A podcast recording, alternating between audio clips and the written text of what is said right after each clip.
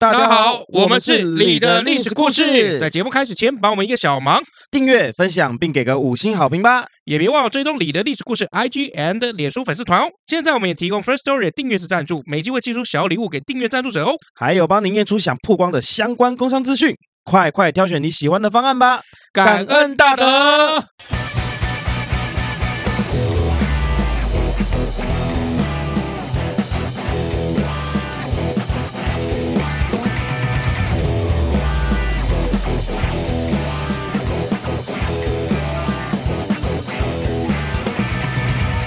欢迎来到你的历史故事，我是尤忠，我是 Max 老麦。哎呀，这个碰到中小企业最头痛的部分了，什么部分？哎，我觉得这个麦克风好像没什么声音哎，耳机听不太到声音哎。哦，我现在把那个麦克风的收音的音量稍微降了一点，降蛮多的吧？因为我我们现在公司有推出一个比较新的服务，就是做 Podcast Reels，就是 Podcast 时代的影片。然后我们都做了快两百集嘛，我才发现一件事情，我们之前收音的音量太大了。哦，都爆掉了。那我想要听耳机里面自己的声音嘞。你要听耳机里面自己的声音？对啊，有听到啊？没有听到吗？很闷诶，跟之前比起来差非常多。呃，那你忍耐一下，等我们的背景音乐结束，你就听得到了。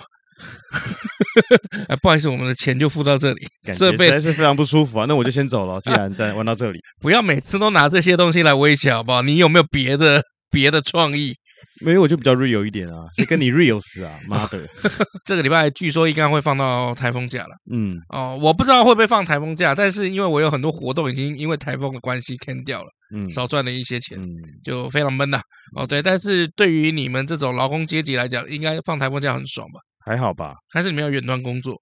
我不知道哎、欸，公司公司没讲啊。我们不是经历了过去疫情三年的远端工作的实验嘛？嗯、那你们现在我们还要放台风台风假吗？嗯，还是有些东西像你们的工作，嗯，就是可以透过呃远端工作来做的话，那么就远端工作。其实我是不想放假啊，哦，因为我觉得就有事情要做，放假干嘛？你我你刚刚一讲说，其实我不想放假，嗯、我就想要说，是不是很怕见到老婆？是是不会啦，啊，就因为你就是有事要做啊，嗯，我也不会因为有台风假而觉得好像赚到一天的这种人。哦，我我不是这样子的，因为毕竟你是业务嘛。呃，不是，因为我本来就是这样，哦，我不觉得说啊，今天台风假，哎，赚到一天啦，可以出去玩啦、唱歌啦、嗯、看电影或什么的。我觉得就是这么一天，不会说哦，你就是赚到一天假没有去上班没有，因为你明天进公司还是得做这件事情啊，不会因为今天放了一放了一天假就放了你一马。嗯，然后老板就说啊，原本礼拜一要开会，要呃呃礼拜四啊，比如说礼拜三、礼拜四有没有开会要臭骂你们一顿啊？结果放台风假，我就不骂你们了，没有。他礼拜五来臭骂你，礼拜五的时候一样骂你，而且骂的更大声。对对对对对，啊，放了个台风假啊，心都在哪里呀？啊，休息够了吧？我可以开炮炮死你们了吧？莫名其妙业绩呢？对啊，啊，台风假都没有业绩啊。人如那如果说今天好真的放台风假，在家里工作，嗯，那在家里工作是不是视讯？那就跟之前的这个 pandemic 一样嘛？嗯，那你最怕什么？最怕同事装死啊！哦，对，你在开会，然后他就啊，是老麦，是老麦，不要接。原来如此，就就讨厌这种人啊，会装死啊！你转的真是巧妙啊，就跟我们今天刚好要讲的主题有关。啊，什么主题？我们今天要讲一个清朝的王爷，哦，他号称叫做装死王爷，他的名字叫做爱新觉罗弘昼，嗯，A.K.A. 装死王啊。哎，对，装死王爷。嗯，哎，弘昼昼哈，他是。白昼的昼，嗯，哦，那他是呃我们乾隆的弟弟，嗯，据说这个人啊，他的脾气非常的火爆，哦，曾经啊在当众的朝廷面前啊殴打一等公讷亲，你讲啊，给点反应嘛，殴打殴打朝廷的这个公爷、嗯、公爵，然后加这个大臣。嗯哇哇塞！你看，给点给点 real 的反应好不好？real 呢？刚刚的 real 呢？因为我觉得你好像念起来没有很熟这个剧本，我在等你听。但是你现场这样影响到我，哎，看你到底要怎样啦？莫名其妙，没有，我就讲实话而已啊。啊，那他反正就是怎么样？曾经在这个朝廷面前有没有这个殴打这个我们的一等公爵以及军机大臣？哎呦，是哦，那为什么要殴打他？呃，不知道，没写啊，反正就是不和，然后就殴打。但是一般来讲，不会在皇帝面前殴打嘛，不会在朝堂上面殴打嘛。不一定啊，啊，就让那个皇帝觉得我我在干事。我也在干事，对我有在做事情的感觉。哦，对对对，你看我在殴打他，对吧？那王八蛋，不要不要！你看皇帝，我帮你，他耍你，我打他这样。哎，对，然后还曾经怎么样，多次的在家里装死。嗯，那个装死是真的把灵堂弄起来，还摆了这些贡品什么之类的。可是就是这么样一个，你感觉他是一个疯疯癫癫的一个王爷好了。嗯，弘历，也就是我们的这个乾隆啊，嗯，对他非常的喜爱，非常的疼爱。好，所以我们今天来看一下，就是说今天这个装死王爷弘昼他是什么样子的故事哈。嗯，对啊，因为这个弘昼非常反常的。其实，在清朝上面啊，获得了善终。我们要知道康雍乾那个时代有没有？尤其是雍正，雍正是经历过九子夺嫡啊。九子夺嫡是吗？九子就九个皇子，然后开始在夺嫡子、嫡长子的那个地位，因为我们要抢那个皇帝的位置嘛。九子夺嫡啊，所以其实那个皇子的这个争权夺利啊，是非常的这暗潮汹涌的啊，真的很麻烦呐。只有一个王位而已，如果有九个王位就不用抢了嘛。哇，那你真的是很棒的，对啊，是不是？找你来做个这节目真是太好了，对啊。那没关系啊，你可以换人啊。你你就是不吃鸡赖食，然后再加上什么哦？晋惠帝啊，何不食肉糜嘛？这以前我们讲过了嘛。所以呢，没饭吃为什么不吃肉？嗯，对啊。啊，没肉吃为什么不吃面？哦，对对对对对对，是不是？还可以吃馒头跟包子呢。那你就吃嘛。对啊，能吃就吃啊，有什么问题？那太棒了，对，找你来的太好了，对，是，你可以帮我挡下多少子弹呢？你找我来是因为你一个人做很无聊，好不好？对啊，其实做这真是蛮无聊，没有啦，靠背哦哈。好了，我们要回到这个故事哈。西元一七零二年，雍正啊，这个时候还没有上位，他那个时候只是贝勒啊。雍正独自一个人在后花园里面喝酒，嗯，然后他旁边一名十三岁的这个侍女。就看着他，紧紧看着他很久，嗯，好看，一直盯着他。突然，这个侍女哦，走上前哦，壮着胆子说：“贝勒爷，臣妾陪您喝两杯，好不好？”然后话一说，没有等雍正回答，直接端起酒杯，十三岁的侍女直接干了，干杯啊！啊，那雍正那个时候呢，因为我们都知道雍正是有名的工作狂啊，雍正这个时候在正在想就是朝堂上面的事情，思绪突然被这个女生打断，所以怎么样，就多看了她两眼。可是他一时想不起来，就是说他是谁？嗯，你怎么在我旁边？你是谁？你怎么会在这边？嗯，好，对，还没等雍正反应过来，这个侍女又举起了一杯酒，又干一杯。嗯，才十三岁啊，很爱喝啊。哎，对，所以这样子的酒量哈，哎，把雍正逗得蛮开心的。为什么呢？因为整个雍正王府里面呢，就算是武将之家出身的这个年氏，年羹尧的这个家人哈，年氏也没有这样子的这个性情哈。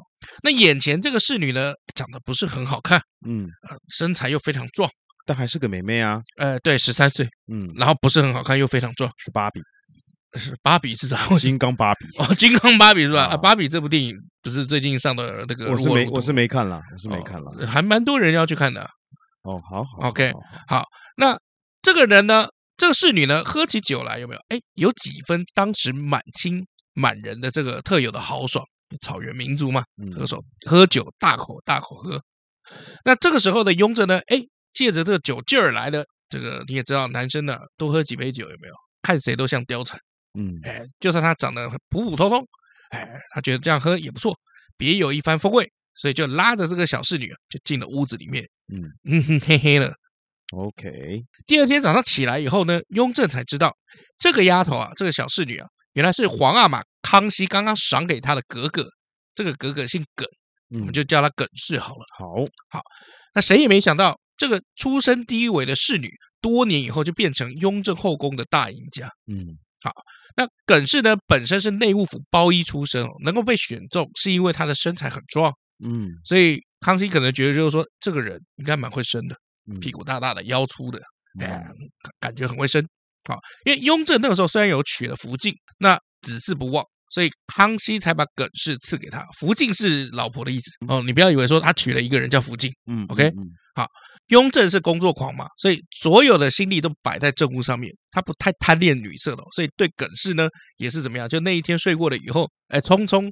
而来，匆匆而去，哎，也没太多的这个印象，就渣男嘛，哎，也不是渣男，对他们也是名正言顺的，名正言名正言顺的，就是匆匆的见面嘛，哎，对啊，渣男嘛，哎，对，我很忙，我就打给你，就没打了嘛，哎，对对对对对对，好，渣男嘛，你你要这样讲也是可以了，他说雍正多好，哎，对他政治能力蛮好的，对。对，在那一方面的能力我是不知道。OK，那他也没见没记住这个呃耿氏啊的模样是怎么样，然后他就继续做他的这个政治工作哈。嗯，所以呢，这一天就是在这个花园里面啊，耿氏是为了要打发寂寞，所以才碰到刚好在喝闷酒的这个雍正。好，那他也是想说，哎，自己。不管怎么说，也是要在这个王府里面有个依靠嘛，所以鼓起勇气就直接冲上去，哎，自己先自干两杯，想说可不可以抓住命运的机会哦。但是耿氏这个人哈、哦，本身不是靠心机的那种女人，嗯，她本身比较喜欢不争的那种感觉，嗯啊，其实跟你有点像，你好像也不会贪恋权位或者是要去抢什么东西嘛，对不对？好、哦，所以他虽然被灵性了啊，也不招摇，而且很少主动去打扰雍正哈，这就让。本来生性非常敏感多疑的雍正哦，就对他多了几分好感。哇，好矛盾哦！哎，对啊，是不是？他刚刚明明就很忙，匆匆忙忙见过几次面，也不记得他的模样。对，但是你在喝闷酒的时候，你就想到哦，说，哎，有名侍女，哎，很会喝，很会喝。呃，对，那男生总是喜欢有人来陪他喝个酒嘛。喝醉之后，他可以把我抱回房。哎，对呀，很壮嘛，对不对？好，那整个王府里面要找家世好。长得好的其实不难，可是要找个能陪他喝酒的女人，哎，很难，是不是？就是要特别嘛。哎，对，所以贱，男人贱。好，OK，讲清楚，是不是？男人贱啊！我说，我说，我说男人啊，对啊，对对对对，人都蛮贱的啦，我觉得。好，那每一次呢，雍正后来哦，在公务劳累或是心情烦闷，在喝酒的时候，就会把耿氏叫过来陪他喝几杯。嗯啊，那这个时候性格直爽。然后又不失柔情的耿氏呢，哎，就可以让他感觉到哎，心身心里放松了。嗯，啊，对，那陪酒的机会多了，那耿氏当然也是被拉到小屋子里面的机会也多了嘛。嗯、最后就如愿以偿，怀上了小孩啊，恭喜恭喜！哎，对，那他呢？通常啦，一般的福晋只要怀上身孕，就会觉得就说，跟林卓嘛多不会啊，嗯，好，那就会开始就是态度比较蛮横一点。嗯，但耿氏没有，从来没有非分之想。不管府里面其他的福晋们怎么去争风吃醋啊，嗯啊，斗这个心眼啊，他就是安心做他的格格。嗯，好，他唯一亲近的只有同样跟他出身不太高的这个钮祜禄氏，两个人算是一起生小孩的那一种感觉。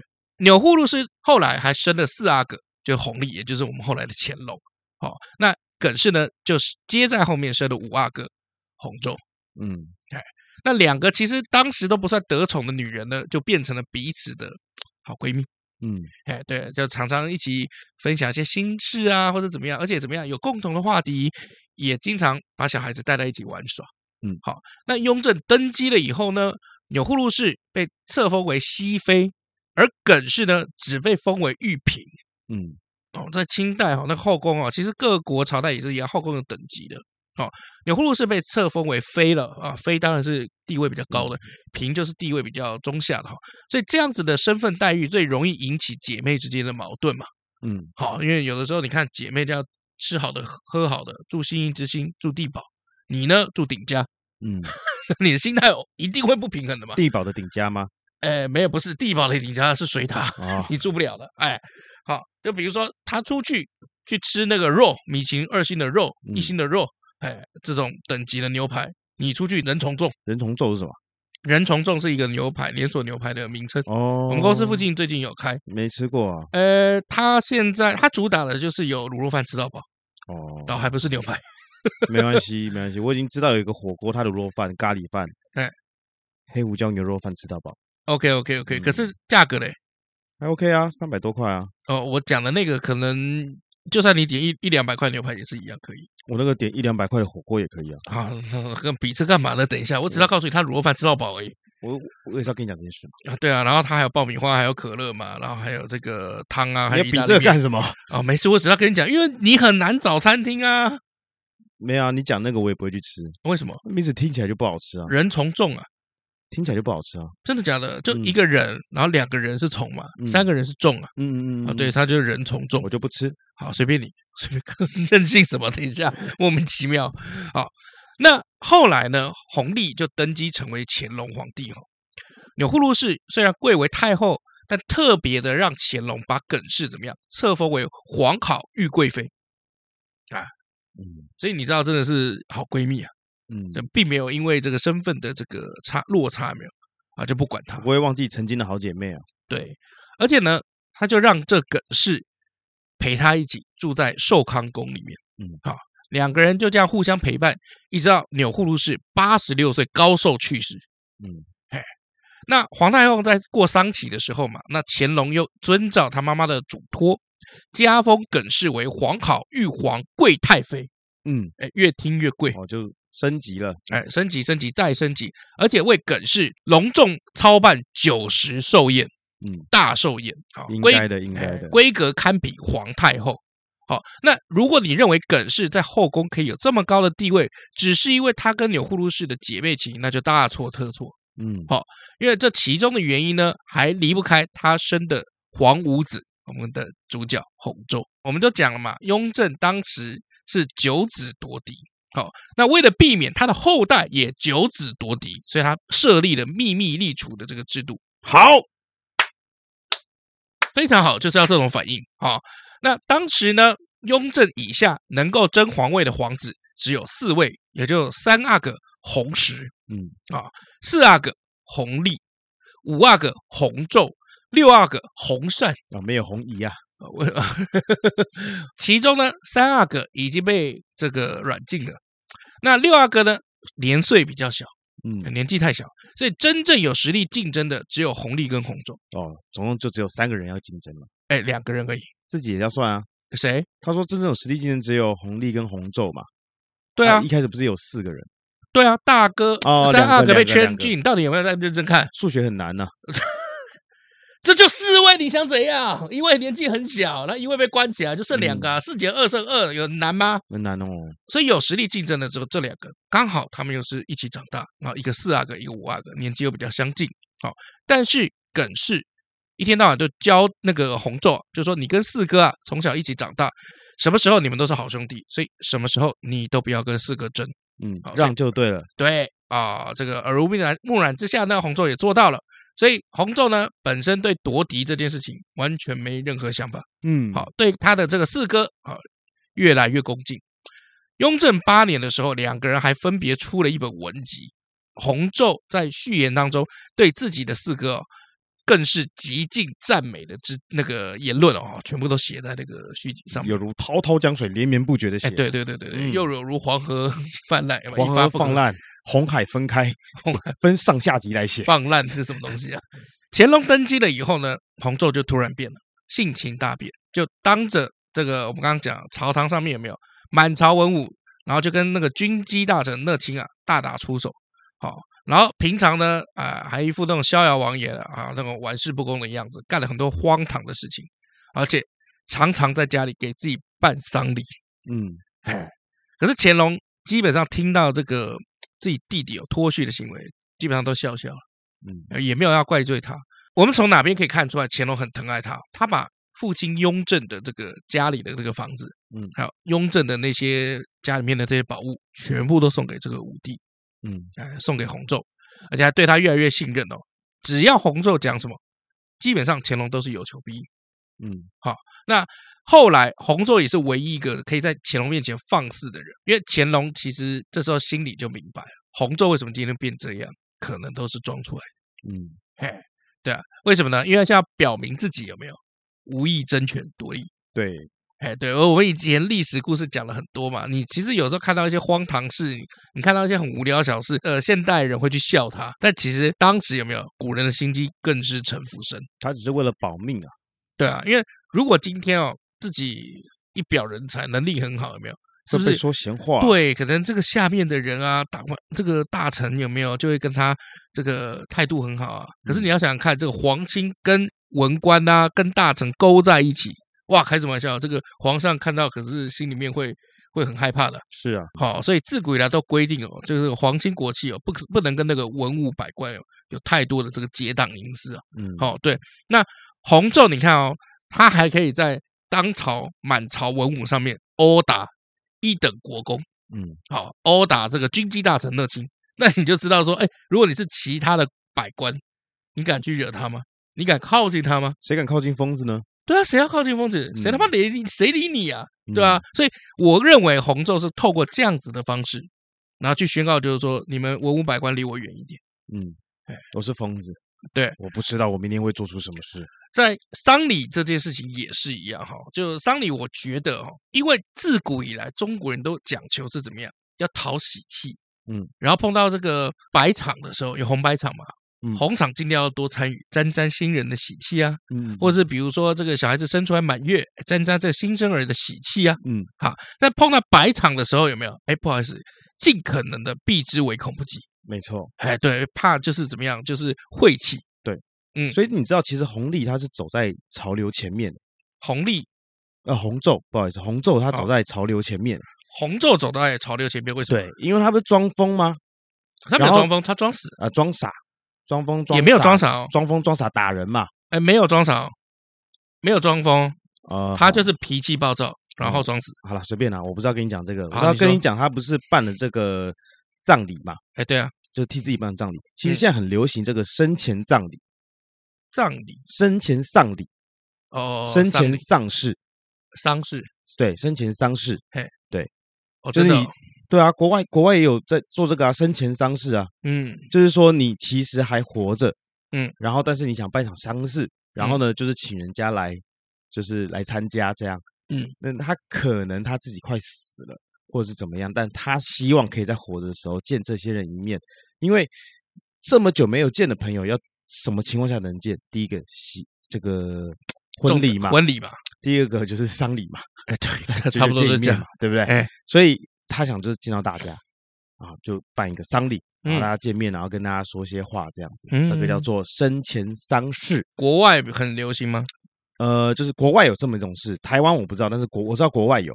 嗯，所以我说红昼他走在这个潮流前面，呃，他可能是从未来过来的。对，但我自己的理解是这样，就是说，如果你常常没事把自己就是就是家里弄得跟白场一样，那个文武百官有没有也不敢进你家门？是，哎，他会觉得你这个人怪怪的嘛，而且又是丧事嘛，他觉得就是说，哎，倒霉啊，晦气。好，所以我觉得同红昼透过这两个事件，好，就是去跟满文武百官就讲说，不要过来，不要靠近我。也是为了要让这个乾隆安心啊，叫他多养几只旺财啊！为什么要讲旺仔？什么病哦？对，好，那我们怎么样去看？就是说乾隆呃，还是蛮疼他的这个武帝呢。有一次啊，乾隆就是要监考这些子弟兵，嗯，啊、呃，这些这个这个八旗子弟也好，或者是这个循着这个科举上来这些士人也好，啊，乾隆要监考啊，就在那个正大光明殿监考。正大光明，我就觉得这个古代也很有趣哦。到了中午的时候，洪昼就请他的这个皇帝哥哥要去吃饭啊，要去用膳。但是呢，乾隆认为说八旗子弟啊啊，这个积习懈怠，这太会玩了，都不好好认真的这个备课啊，都不好好认真的这个考试，觉得就是说自己应该要在那边镇住，哎，就让皇帝在，大家心里面才会绷着嘛，对不对？所以就不肯走。所以洪昼那个时候三催四请，请不到。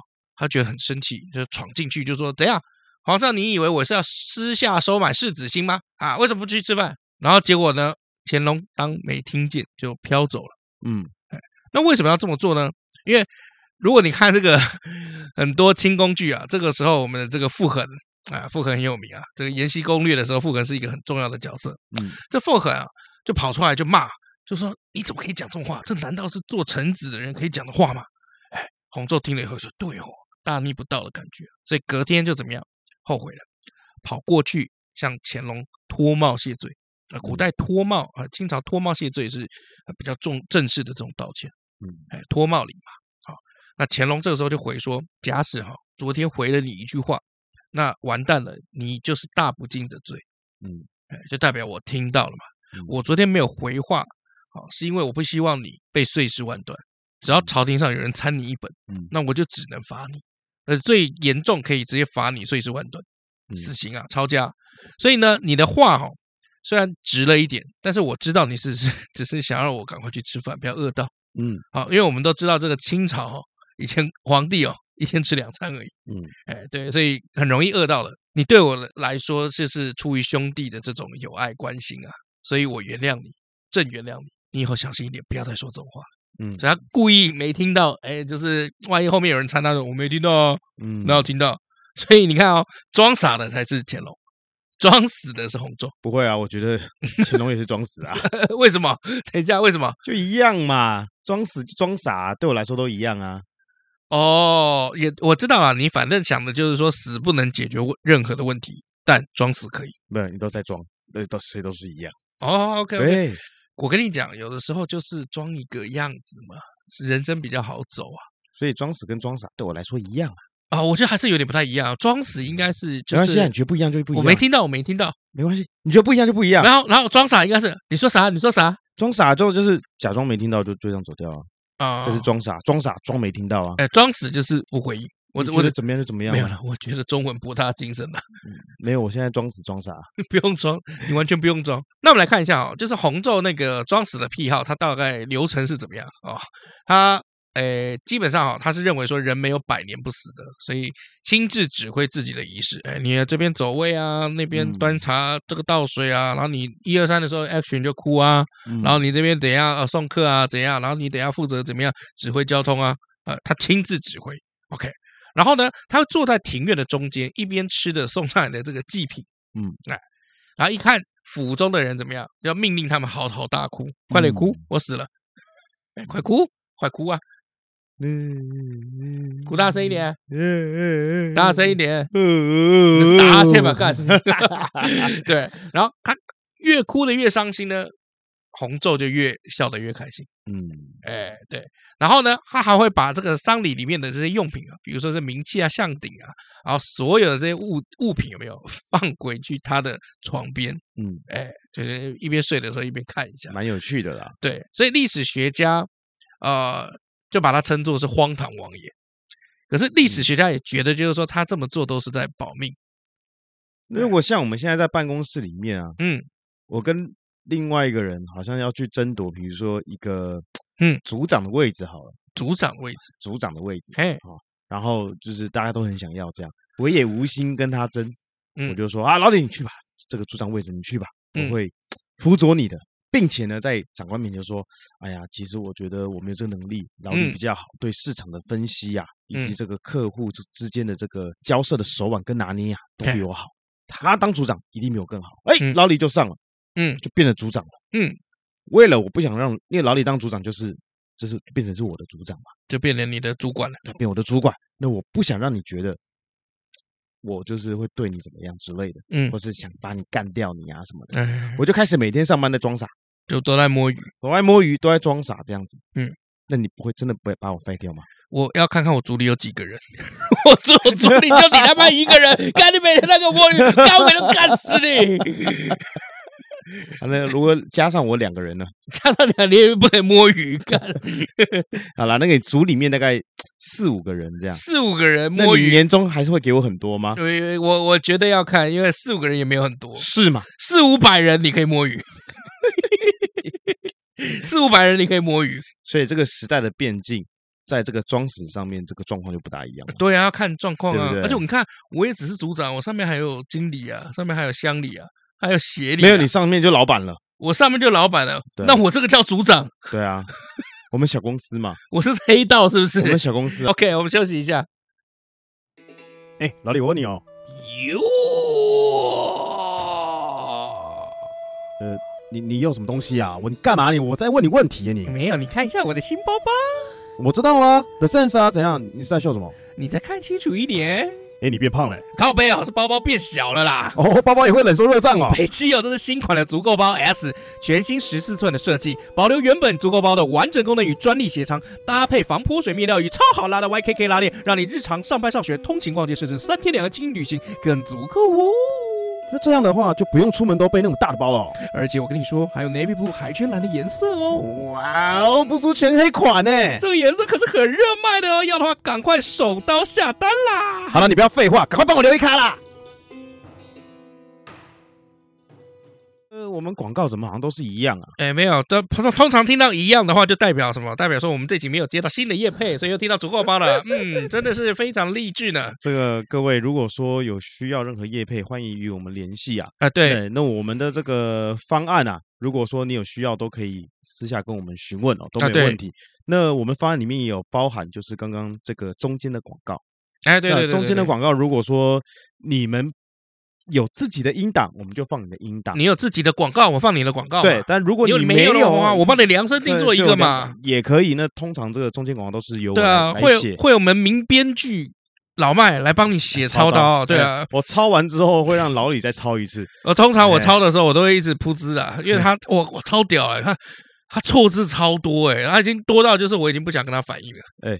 我已经改正过才给你的，不是 你你知道，因为他有一篇就是说，哎，怎么某早上起来不耐哦，哎，不耐不耐烦啊，不耐不耐，哎，写错了，我写哪个耐？你写耐烦的耐，但是那个耐应该是无奈的耐，都可以啊，不耐烦的耐啊，不是奈何桥的奈也可以哦，奈何桥跟跟那个耐烦的耐应该不一样吧？都都都可以这样用，是你这乱讲的吧？认真说都可以这样用啦。哦，然后还有就是，把那个错字那个量真的超大。我我在想说，我已经因为不是新鲜事了，就算了。那因为有时候真的麻烦，就是说我有很多的想法去写。我一开始写了一个快两分钟，而且我跟你讲，我第一次看到这个脚本里面颜色这么缤纷的。对，他把他的画用绿色，我的画用橘色，然后呢，动作跟表情用红色。我他妈以为我在看红绿灯呢。啊，还有上下还有黑色呢。哦，上下黑色是就是背景音乐啊，或者什么的、啊、背景音乐啊。对啊，你这剧本是不可以这样子的，眼睛会瞎掉。那不管怎么样，其实为什么要这个需要业配呢？是因为最近要搬办公室了啊、呃。如果你们有在注意我们的这个脸书跟 IG 的话，就知道就是说，哎，我们现在要换一个小场地。嗯，哎，那因为这个原房东，这个让我们感觉感觉到居住不是很正义。是，它大涨了我们的房租百分之一百八。嗯，那原本多少钱？呃，原本大概一万多，然后现在涨到多少钱？大概涨到快三万。哦，你看，真的是，嗯，很有勇气哦。对啊，但是 我们涨成这样，我看那个涨幅有点像赶我走了。啊、哦，就赶我走了，那看你不顺眼啊。对啊，那就是因为我们合约就是提早三个月前要先告知嘛。嗯，那我们就就 OK，好，那我们就就赶快找找地方。没差啦，反正你也看他不顺眼很久了，是没错啦。但是因为你也知道，创业就是各种解任务嘛。嗯、你好不容易才把人事的任务都已经通解开了，什么多东西该调解也都调解完了，嗯、好不容易放下一个心中的大石头的时候，房东这个时候又插你一刀。嗯，哎对，然后现在又台风搅局。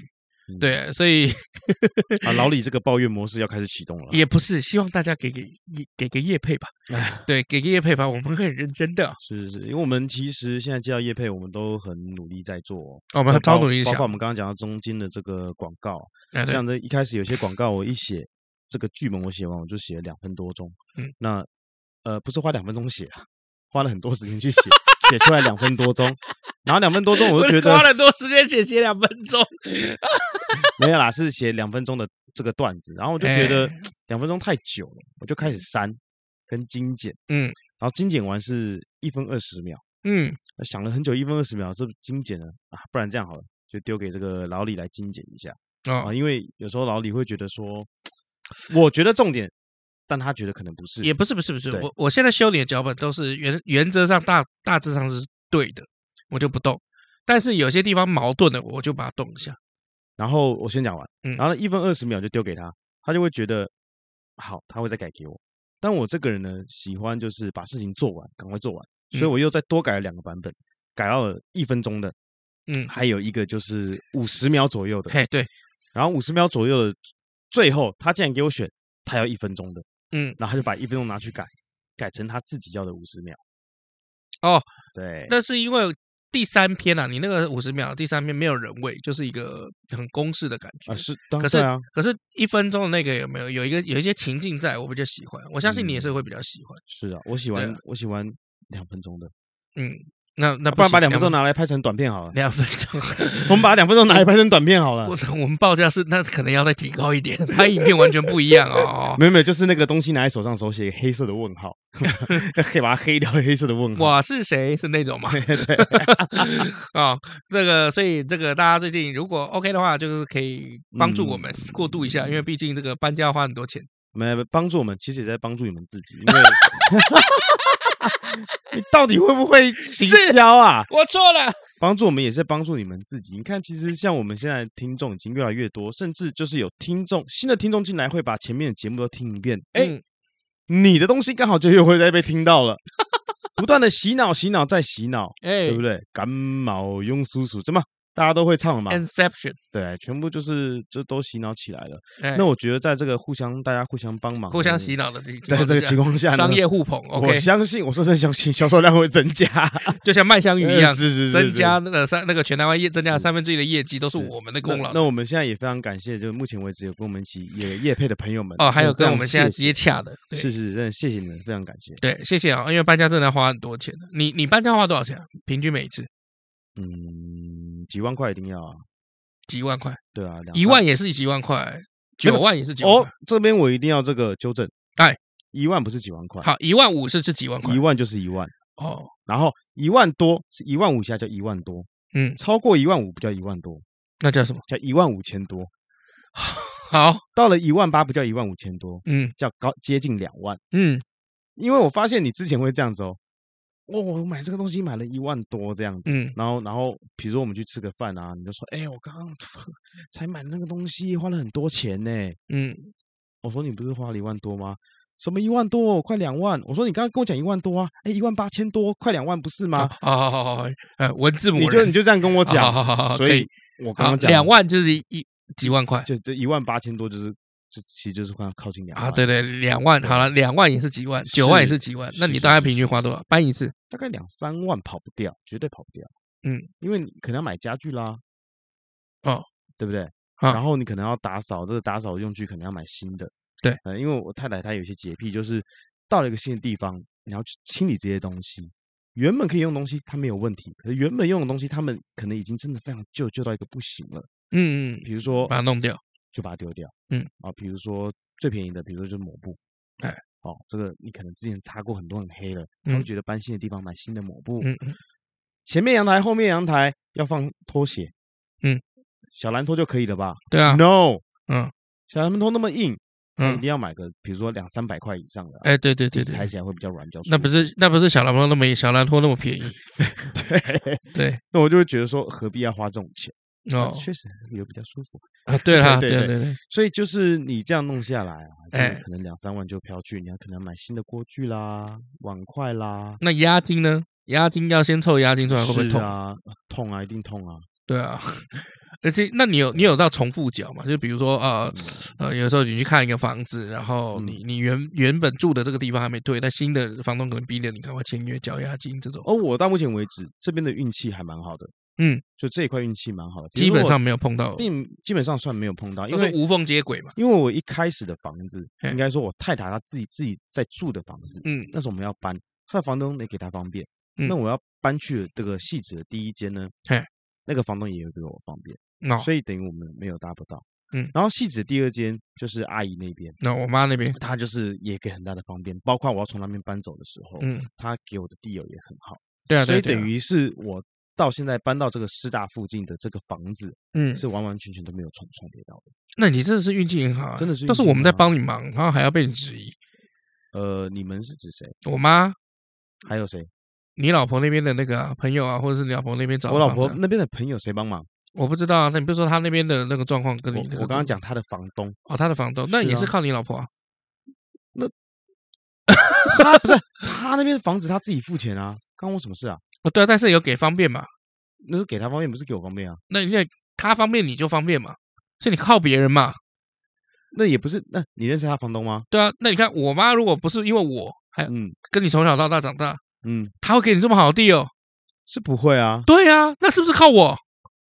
对啊。嗯，搞清楚了吗？他只是想酸我而已啊！搞清楚了吗？所以你感谢我啊，不是说你运气好啊！哇，那讲这样你也得感谢我哎！我没有我，你的案子消耗消耗的完吗？我有感谢你啊，经常啊！我说谢谢你啊，对啊，那我这个人比较拖还是什么的，我有讲啊。可是你的谢谢，你这种人就是去那个医院开刀啊有没有？开刀啊，然后就是好不容易手术成功了，说哦谢谢上帝，然后医生在旁边说干，那我呢？没有没有，我会谢谢医生的啊，真的。我那时候脚这一的时候，那个神经啊，没有没有，这不是重点，这不是重点，对，这不是重点。好，那个那个搬家，那这样子平均到底会花多少？我觉得两三万绝对是跑不掉的啦。那听起来是只有搬家的费用啊，两车的感觉。还有什么？还有什么？采购新家具啊，然后这个，我刚刚就讲进去了，两三万就含这些了。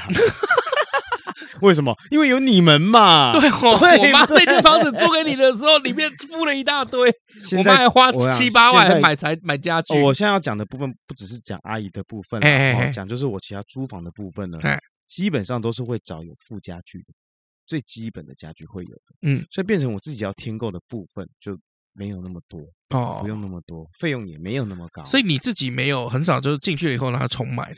呃，没有没有没有，但我就很少。哎，我真的跟你的逻辑不一样，我喜欢找空的。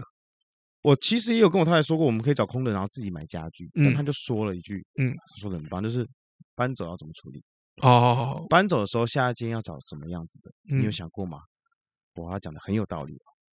那我们就干脆就就就这样子吧。嗯，那如果说今天我找到一间比较大一点的房子，房租可以接受，那我们又有要打算在那边长期定居的话，嗯，那就自己买，那我就觉得没有问题。嗯，对。哦，我因为我大部分我找都是以空的为主，嗯，我喜欢以当下我的状况。当然啦，有钱人都这样想啊，屌，屌爆嘞，也不是，也不是，你们好屌，对。但是因为基本上，因为你搬的通常都是家嘛，我搬的是办公室这一次。那办公室在搬的时候，其实，在商业地产来讲，就会有一个比较麻烦的地方，叫做装潢期，嗯，就是没有一个物件是百分之百的，没有一个，没有一个。物件一定是百分之百。你不能讲把办公室跟住居住来拿来讲，这不一样啊。对啊，对，因为居住就很正常嘛，就一张床，嗯，然后有冰箱、有冷气、有有马桶，嗯，就算没电视，你就都 OK 了。那可是办公室不一样，根据你的办公室类。办呃，根据你的产业类型，呃，考量点不一样，不一样，考量点不一样，当然就不一样啊。像我这一次去，我这是办，我办新的那，因为那个点已经确定了，哦，那个点就是你们在这个 FBIG 上面看到那个点确定了，今天签约了。FBIG，哎，不是 FBIG，对，好，那个那个确定会租下来，你已经签了约哈。对，因为那个案件是我有史以来看过最奇妙的商业地产，你知道为什么吗？物件，哦。好物件，好，这个物件奇妙点在于，就是说我第一次看到，就是这个这个办公室没有提供喝水的，嗯，没有提供饮水，然后我说啊，那你们房客都怎么处理？他们就哦，他们也用什么什么高级的德国的滤水系统？没有啊，以前我们在中校，我们在那个复兴南路那边的时候也没有饮水机啊。啊，对哈，对啊。对吼，是你现在这个地方商办还不错，饮水机。我们那个时候是独立租一间，但我现在其实算都是租跟那个什么商办是不是商业商务中心去分租。那商务中心怎么可能没有提供饮水什么的？所以我就中间跟他来回了很久，就说，哎，那那不然怎么办？然后今天终于总算有个共识说啊，这个他应该要负担的，所以他自己会去装。就是饮水机，所以你们同一层其他办公室就可以想到这个福利了。对，没错。但是他一直在讲，就是说啊，其实装这个可能就你们喝了，其他间的应该不会喝。我说不会，你装了就有人喝。嗯，对，我说不要，因为他是一个很有趣的华马来西亚华侨的一个。那你为什么不跟他说叫他直接装贩卖机，或是那个汽水机有没有？叫我一直装汽水，像我是不是也要付钱？对，我才不会装这些。对，因为商商业地产，我们其实在考量的地方不一样。呃，商业地产在考量点通常会是垃圾，嗯，然后还有交通。嗯，哎，因为交通，我们都希望就是说，客户可以捷运站一出来，五分钟之内一定要走到的地方。好，然后第二个就是说，那个地段不要太烂，所以我都我通常会选信义区，因为我们我们有很多要去开会或什么都会在内湖，电视台都在内湖嘛，很多媒体公司什么的，就信义区是最适合。目前我觉得，那你是怎么找这间办公室的？你说新的吗？对啊，哦哦，就很简单，就那天房东要涨我百分之一百八房租的时候，我就很生气。嗯，然后我就想起老麦跟我讲说，不要拖。Suck it up，嗯，然后 suck it up，吞下去，吞下去，然后就开始打五，就是找五九一嘛，嗯，然后就看到一个案子，太屌了，然后说这个外国建筑外观怎么这么熟悉，这么熟悉啊？就是仿佛就是我现在这一栋，就一个，哎，真是我他妈我这一栋啊！哦，当下就直接去看了，哎，当下就是我直接就打给那个房东嘛，嗯，他说我在六楼等你，他说我也在六楼啊，你在哪里？哎，他不是他不是这样子，他在马来西亚。他的他是王雷的那一种，对，哦、对他他他就说钥匙他本来就有交给管理员啊，或者什么的，好，因为我们都知道，就是说有些管理员会帮忙保管钥匙，是是是是，跟他拿或者什么的就可以了，我就跟他拿，一看，哎，还不错啊，嗯，还不错。然后因为我现在做事哦，基本上不会只有我一个人想法，我就会想，就是说，哎，多找几个陪我一起看，嗯，所以才有你陪我看，哦，然后其他人陪我看或者什么的，大概会怎么样？我把大家意见综合在一起。然后我们再来做事情，就是消费我们嘛。哎，对，你都这么老实了，好吧？哎、欸，对对啊，反正看看又不用钱，就对面你想怎样？对面电梯你想怎样？我要坐下梯，我要坐下去。啊，对啊，然后到对面，他新办公室也在六楼，但是八楼八楼八楼在八楼，对，但是不是你想的哦？我从这边走楼梯，然后到对面，或者走走到对面走楼梯上去，不是哦？走到一楼。坐电梯到一楼，再去坐对面对面的电梯到到八楼，哇，好远哦，一点都不远啊，很远哎，屁啦，反正你下去也要坐电梯到一楼啊。可那天我们没有要反驳我啊，对啊，然后因为我看房子是这样，我有个习惯，我不知道你的习惯会不会这样，我会白天去看一次，晚上再去看看一次。我会，对，白天去看一次是看采光嘛，嗯，晚上去看一次是看有没有怪呃怪怪的东西。哦，啊，这个怪怪的东西有没有坏坏？呃，第一个是坏坏，嗯，就是去进去的时候会不会不对劲，这第一个。第二就是说旁边的邻居在干嘛？哦，有没有没穿衣服在那边走动？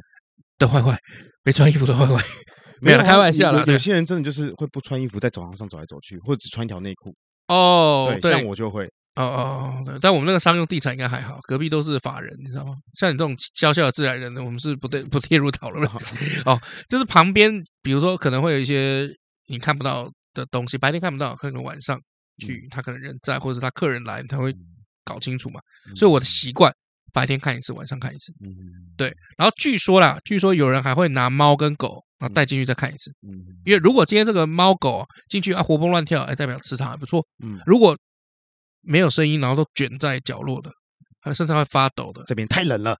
哎，没有坏坏，所以太冷了。对哦，对对对对对对对对，哦，那那那可能就要小心。是，是。那后来我带了看几间，大家都说不错。像比如说宅心去看了，也说觉得不错。宅心我们的电影美术哈，因为这一次的整个装潢的部分会交由他来帮忙操，他比较知道我要什么有美感。嗯，对对对对。然后他再再叫他老公去施工。那我问你哦，这么多人，嗯，除了我之外，有谁去开过冷气试冷气的声音？哦，啊，只有你，只有我，对不对？对啊，只有你叫我试冷气耶，其他人没有说，其他人只是说哦，方正采光，嗯，然后公共空间怎么样，然后厕所怎么样，茶水间怎么样？除了我之外，还有人有没有问说这个窗能不能打开吗？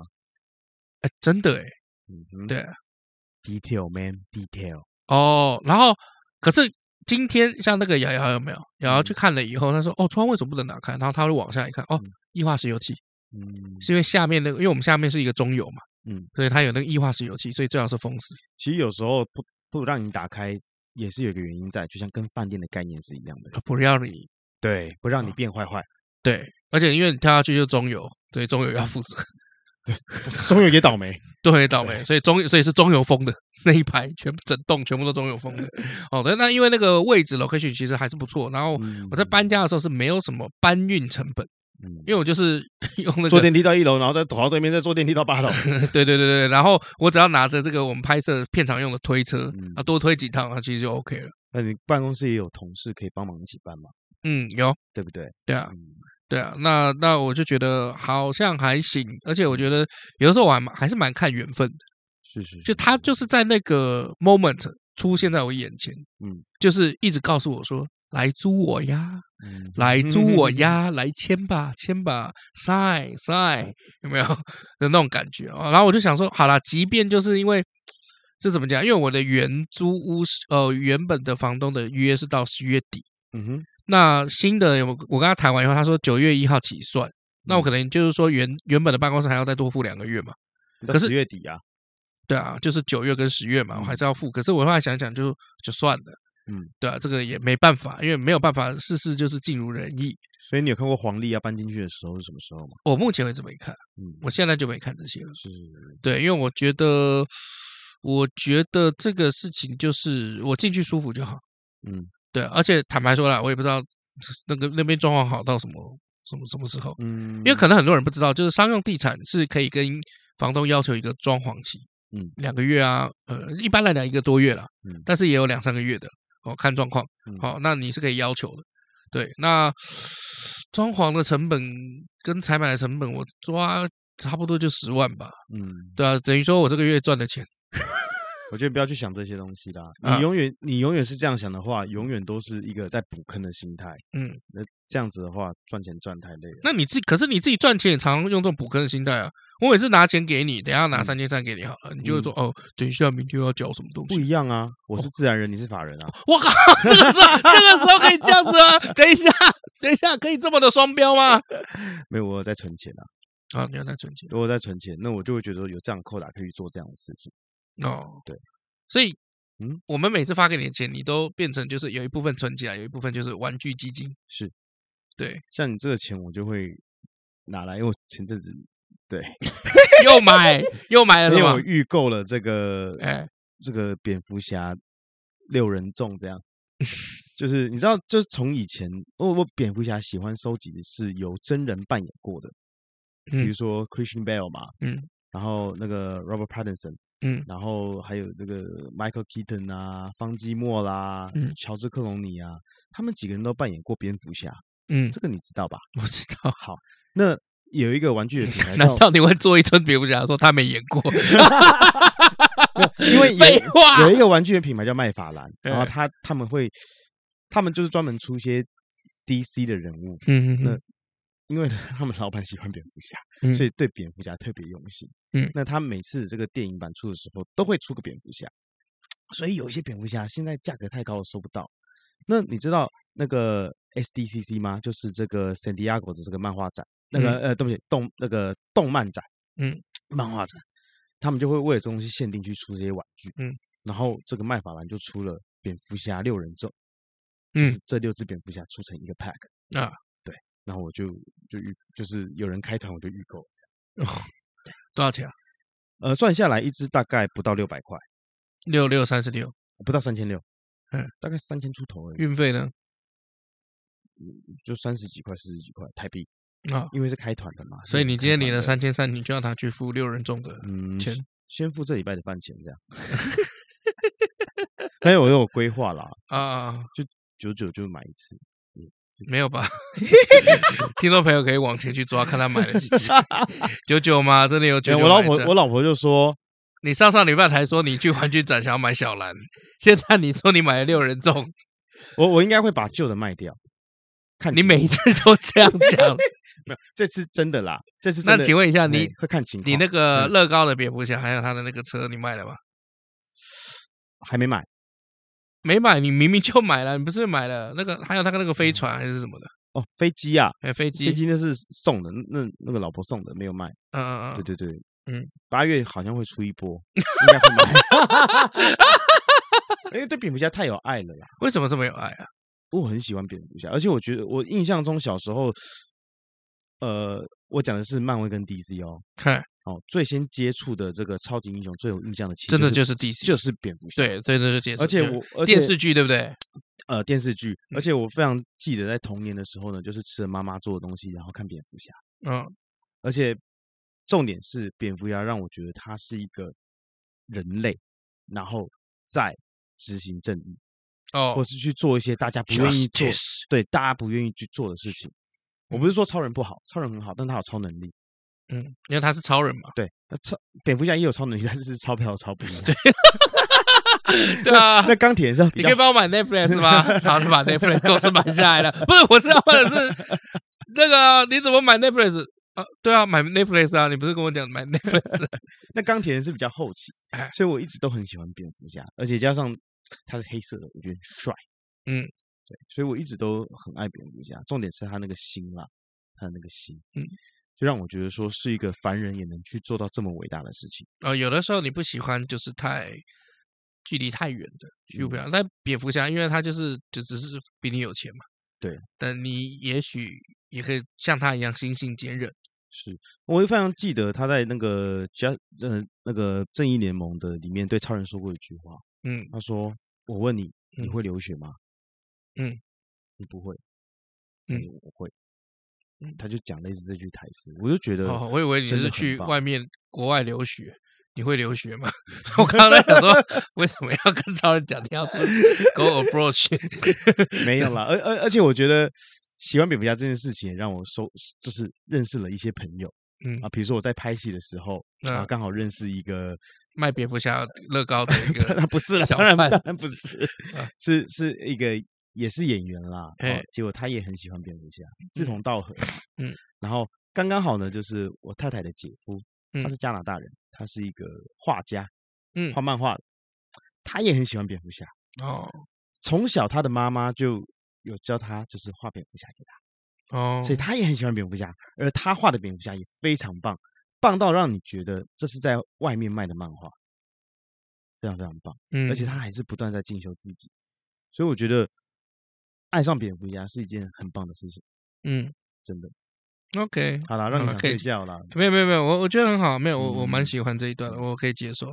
对啊，但是反正我觉得啦，我觉得就是说有自己的休闲生活很好，因为其实我们我们在录这一段之前，我们其实在讨论一些就生活的事情啊。因为老麦刚刚其实有点想建议，就是说你要不要回到个人工作室？你看你那么累，也没有什么，是也没有什么成就感。其实对，其实我现在其实最大的生活遗憾就是没有什么休闲。嗯。然后连我要出去旅游都会被列入是工作的一环。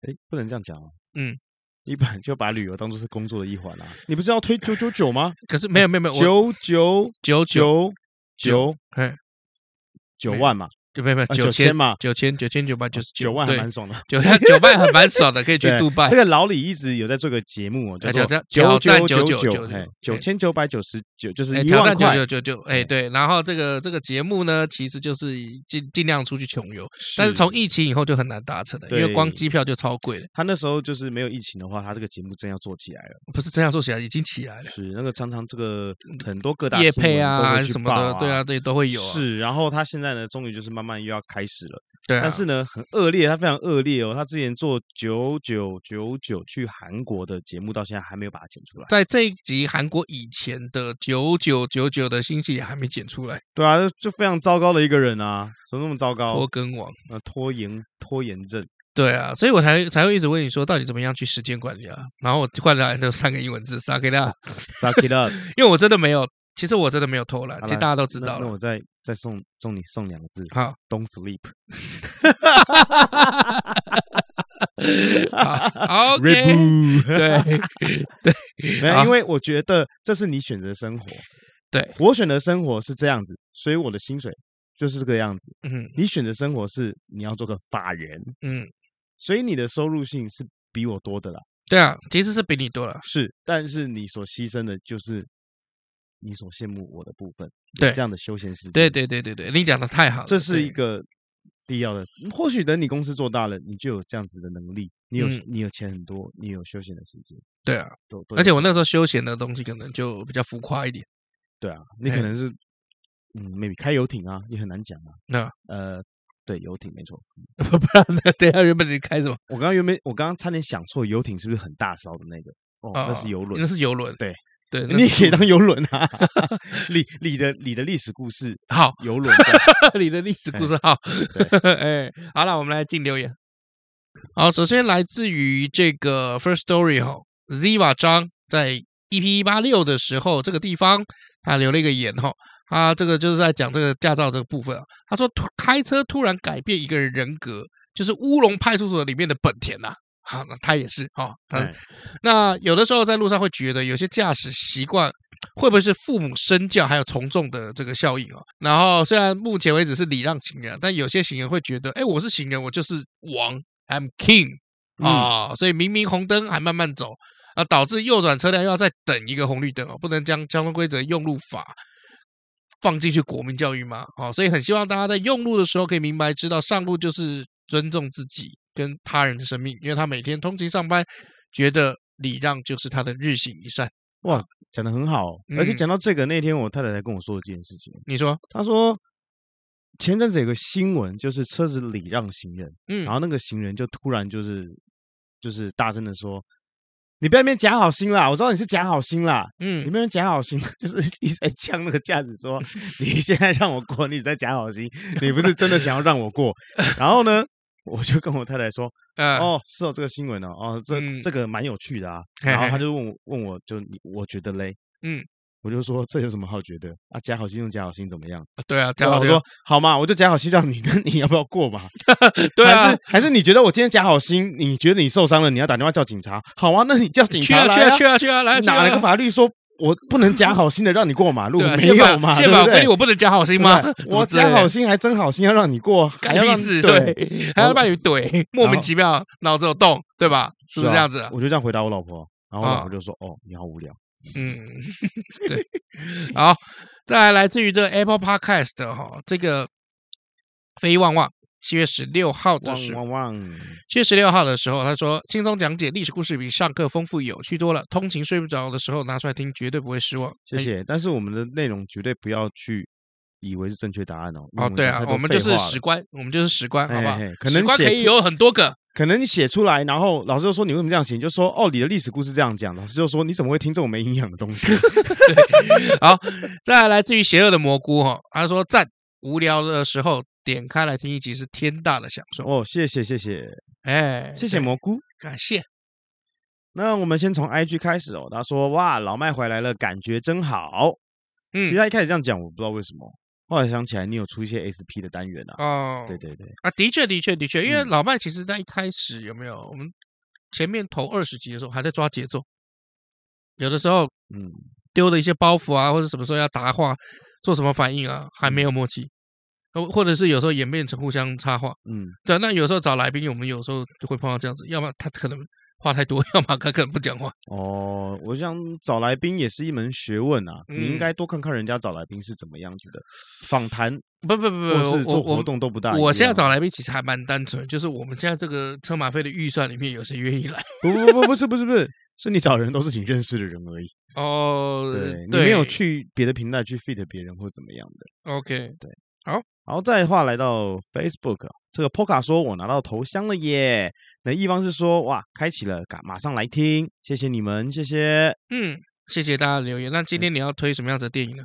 今天要推的电影哦，哈哈哈哈，我很喜欢啊。这部电影叫做《奥本海默 》，我去看了，我去看了，而且我是看诺兰的新片，对，我是看 IMAX 的，那我也非常强烈推荐大家去看 IMAX，票可能不好买。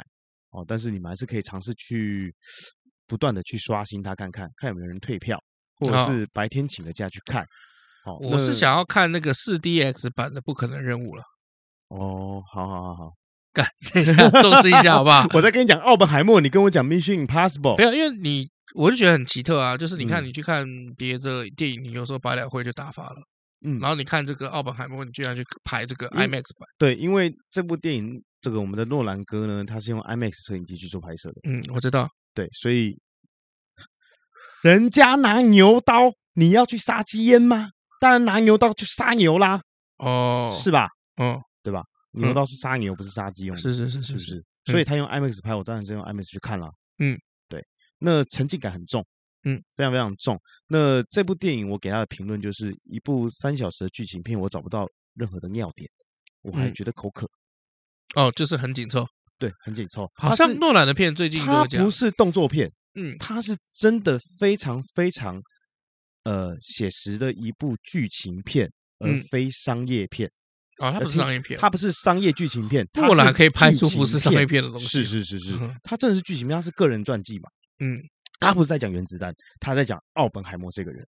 嗯，OK，因为奥本海默是原子弹之父。嗯，他在讲奥本海默这个人。那这个。内容是什么，我就不跟你们讲。我大概讲一下为什么我这么喜欢这部片。啊，你说，第一，个就是它的节奏啊，它节奏带的非常的好。比如我们看电影的时候，呃，我们看到中段啦，哦，你可以很清楚了解到说，哦，这个主角从开头怎么到中段的。但这部电影不是这样子。这部电影是这部电影是你看到中段的时候，嗯，就中断了，不是？他就回想到一开始的时候，你会发现一件事情。原来奥本海默已经走了这么远了哦！你完全被他带他的节奏带着走，嗯，因为这个沉浸感，就是我刚刚说的这个沉浸，沉就是沉重的沉啊，知道知道，静就是可能观众不知道，听众不知道，对，静就是静这个，我相信浸在水里的浸，你你知道的智慧，观众一定知道。好，谢谢。这个情沉浸感非常重，所以你会觉得你整个人在里面了，你就是在看着这个人他的成长。然后他为什么会去做这件事情？嗯，到他的结尾，跟他投射心态很对，就是投射的很全然。没错没错。然后再来就是因为他的故事线好像很庞大，嘿他从小的格局到大的格局，再到小的格局，到大的格局，他这个收放非常非常好。因为里面出现很多人，所以这个人名你可可能会搞错，因为毕竟是外国人嘛。对，所以你会搞错，但是这个不重要，因为我们连看电视剧都会忘记人名了。对，所以这有什么关系呢？嗯，但是他交代的非常清楚，连时他连时间的区隔的方式都会觉得很清楚。啊，这是诺兰的强项，非常强。而且你看了这部片，你会觉得诺兰这个大神级啊，就是他有进步了，太强了，他真的太屌了。嗯但是这一部是神作吗？它不是神作，但是他必看哦，而你也必须要看哦，对不对？哪怕你只是去一般的电影院看都好，嗯，因为你看电影的角度跟一般人角度不大一样啊。对，我都喜欢躺着看，没有，你不是喜欢趴着看吗？你不是喜欢趴着看吗？哦，我喜欢倒立看，你喜欢趴在最前面看这种角度啊？